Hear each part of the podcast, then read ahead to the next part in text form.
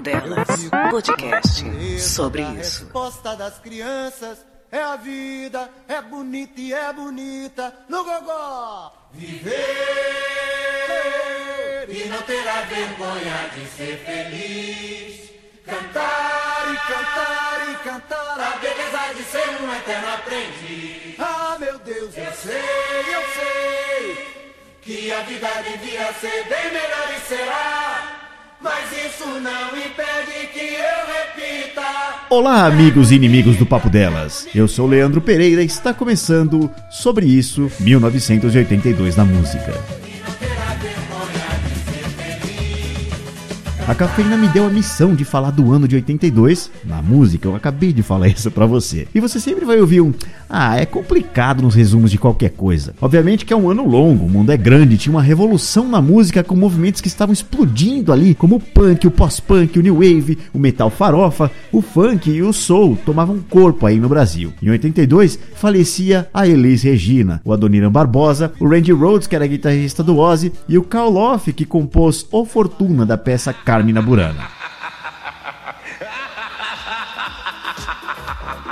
A Madonna apareceu, o Michael Jackson lançou Thriller, que é o disco mais vendido de todos os tempos e que só eu tenho dois CDs, imagina todo mundo aí. O Kennedy lançava o primeiro disco dele e ele começava a dominar as paradas de sucesso com essas músicas de elevador. Woe to you, O earth and sea. O Iron Maiden lançou a música Number of the Beast, fazendo Metal Espadinha se tornar música do demônio oficialmente. Let him who hath understanding reckon the number of the beast. Em Brasília, sempre era 19 horas e lá acabou o aborto elétrico e nasceu a Legião Urbana, que seria dali pra frente a banda mais importante do Brasil. O ABBA finalmente parou de passar vergonha, porque eles se separaram, eles tretavam muito e finalmente acabou. A separação deles marcou o fim da Disco Music, que se arrastava desde o dia 12 de julho de 79, quando foi decretado o fim da disco num protesto VASP, W-A-S-P, que seria uma sigla para branco, anglo-saxão e protestante, mas vamos adicionar aqui também o adjetivo hétero, na chamada Disco Demolition Night. Você deve achar que em 82 todo mundo usava um cabelo ridículo que no Brasil era chamado de pigmaleão e que hoje a gente chama de mullet. Mas a primeira pessoa que eu quero destacar aqui usava um cabelo Joãozinho. A australiana Olivia Newton-John tinha feito um sucesso estrondoso no filme Grease e apareceu nas paradas de sucesso com o pop grudento, repetitivo e um clipe onde ela fazia exercícios físicos e dizia: "Vamos partir para o contato físico". Em outra versão do clipe, ela tentava emagrecer uns gordinhos, se esfregava ali nos caras fortões e que no fim das contas você descobre que eles são gays. E ela fica com um dos gordinhos no final. É fácil pensar hoje o quanto esse clipe estava errado, mas naquela época esse era o máximo da lacração. A música foi rejeitada pela rainha do rock Tina Turner e foi aceita pela Olivia, que chamou a galera da banda Toto para gravar com ela. Se você prestar atenção, por mais pop que essa música seja, eles arregaçam nos instrumentos. Presta atenção no solo de guitarra. Physical foi a música mais tocada no planeta em 82. Ganhou dois Grammys e imagine você uma quantidade enorme de premiações.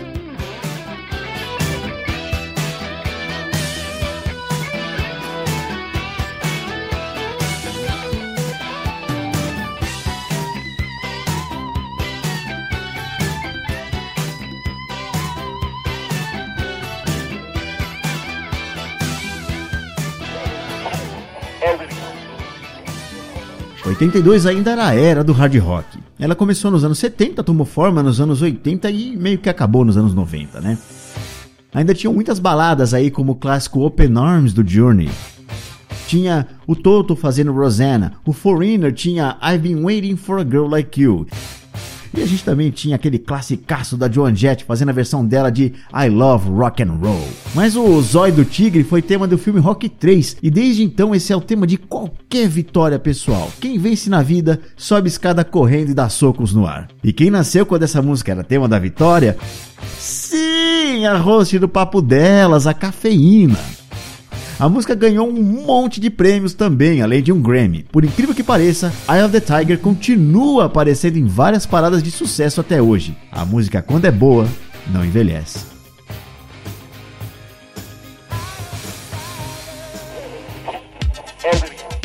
O ano de 82 não seria 82 se não fosse o synth pop. Em 82, aconteceu o que seria conhecido como a segunda invasão britânica nas paradas de sucesso dos Estados Unidos. A primeira foi aquela dos Beatles, dos Stones. A MTV dos Estados Unidos começou no fim do ano anterior, em 81, tocando músicas mais modernas, e essas bandas inglesas eram muito focadas na questão estética. Eles tinham rostinhos perfeitos para o público dos Estados Unidos. Foi quando The Human League apareceu com Don't You Want Me, que foi um sucesso absurdo e abriu caminho para bandas como Soft Cell com Tainted Love, A Flock of Seagulls com I Run. Se em 2019 o nome dela era Jennifer, em 82 o nome dela era Rio, como na música do Duran Duran. Não, Rio não é o nome do seu estado, não é o nome da sua cidade, embora na verdade Rio seja assim. Rio na música é o nome de uma mulher que representa a América, que é onde o Duran Duran queria fazer sucesso. Essa mulher deu nome para a música mais tocada no planeta no dia que quem nasceu? Eu. O resto das bandas da invasão viriam nos anos posteriores. Foi a explosão daquele que é o ritmo que marca os anos 80, o synth pop, que é um pop com tecladinho. É bom demais.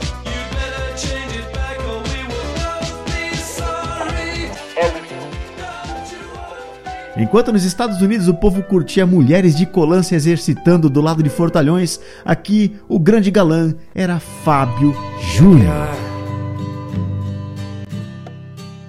O que é que tá se passando com essa cabeça? Ele já tinha deixado para trás o nome Mark Davis que ele usou em 75, já que em 76 ele foi convidado para trabalhar na Rede Globo e fazer novelas. Aí ele lançou nove discos chamado Fábio Júnior. Ele não tem boa imaginação para nome de disco e algumas coletâneas ainda têm esse mesmo nome. Mas foi em 82 que ele lançou o quarto disco. Esse disco tinha Enrosca e o grande sucesso de 82, O que é que há? Fábio Júnior pode não ter sido um grande ator e nem um grande cantor, mas ele era sucesso muito sucesso.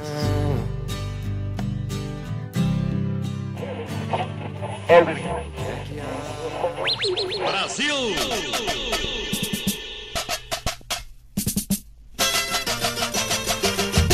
Em 82 teve a Copa da Espanha o Brasil tinha a que é chamada melhor seleção do Brasil de todos os tempos e que perdeu para a Itália na chamada Tragédia do Sarriá. Essa seleção tinha Zico, Sócrates, Serginho Chulapa, Toninho Cerezo e um jogador de lindo nome chamado Leandro e que tornou esse nome muito comum para quem é da minha geração. O jogador Júnior fez aquela música Povo Feliz, que depois foi conhecida como Voa Canarinho Voa. A Sandra de Sá estourava nas rádios com a música Olhos Coloridos, que ficou conhecida como Sarará Criolo. O Kid Vinil apareceu com sua banda, o Magazine, e eles lançaram o primeiro sucesso, Soul Boy, reclamando das condições de trabalho e, e da baita crise que a gente atravessava e que até hoje a gente está tentando sair. No cinema, a Gretchen e a Rita Cadillac faziam o filme Aluga-se Moças. A Gretchen tinha seu filho, Tammy, e lançava em seu disco Lonely o grande sucesso vencedor de disco de platina, o melô do Piripipi, Je suis la femme. Mas era 82 e teve o Miss Brasil, onde a Miss de 81 a carioca Adriana, que deu nome para muita menina dessa época, quase coroou a paulistana Solange Frazão. Solange perdia para paraense Celice Marques, mas eram os anos 80, era um concurso de Miss Brasil e era apresentado pelo Gugu, pela Madalena Monfilholi e o Décio Pitinini na TVS, que estava se tornando SBT. Não podia ser diferente. Era uma época colorida, era uma época mais feliz. E o maior sucesso do ano foi tocado logo depois do anúncio das 12 semifinalistas por ninguém mais, ninguém menos que o grande ídolo dos anos 80.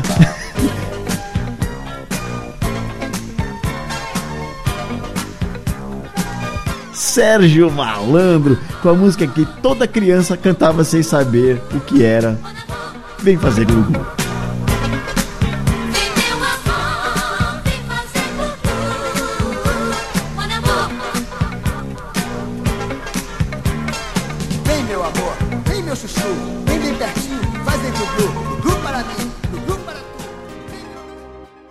Bom, é isso aí, gente. Eu espero que tenham gostado desse apanhado que eu fiz desse ano, que de fato foi importante para música. Se você tiver curiosidade de saber a música que tocava quando você nasceu, faça o teste no link que eu vou pedir para as meninas deixarem no post. O link vai ser o playback.fm barra birthday-song, ok? Aproveita que você foi lá no site e faz duas coisas nos comentários. A primeira, deixa um feliz aniversário para cafeína no post. Na segunda, deixa a música que tocava no dia que você nasceu. Meninas, eu queria agradecer, eu sou um grande fã do Papo Dela. Delas. Cafeína, um feliz mês de aniversário para você. Eu gostaria também de agradecer a você que ficou até aqui pela sua audiência. Você vai me encontrar em fermatapod.com.br, onde eu comando o podcast Ergo e faço parte da mão direita do gigante guerreiro que é o Fermata Podcast. Então ficam aí Dois beijos para quem é de dois beijos, um só para quem é de um só, um abraço para quem é de abraço, um aperto de mão para quem é de aperto de mão e um joinha sem graça a 5 metros de distância para quem é de joinha sem graças a 5 metros de distância. Até mais. Quando acordei,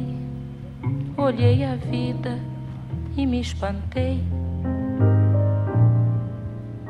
Eu tenho mais de 20 anos.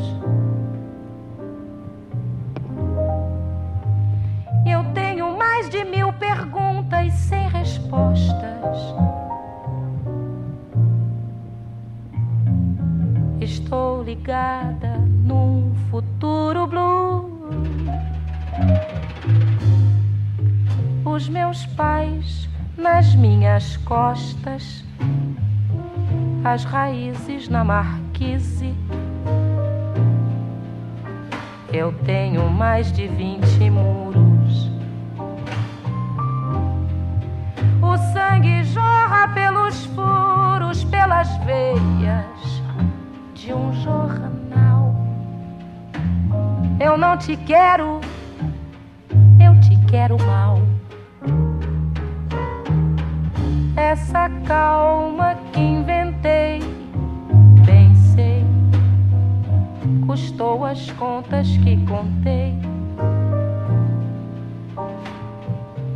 Eu tenho mais de 20 anos.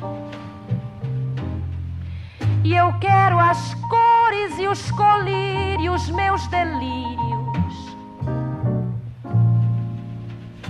E estou ligada num futuro blue.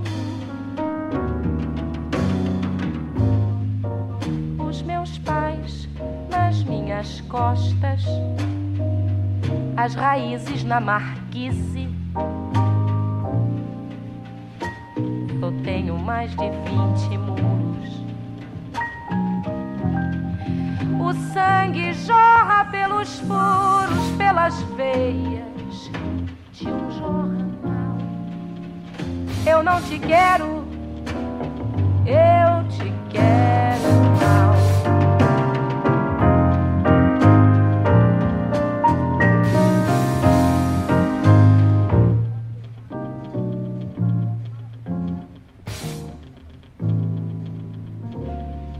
Ontem de manhã, quando acordei, olhei a vida e me espantei.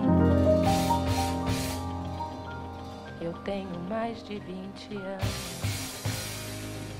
Você ouviu Papo Delas, podcast sobre isso.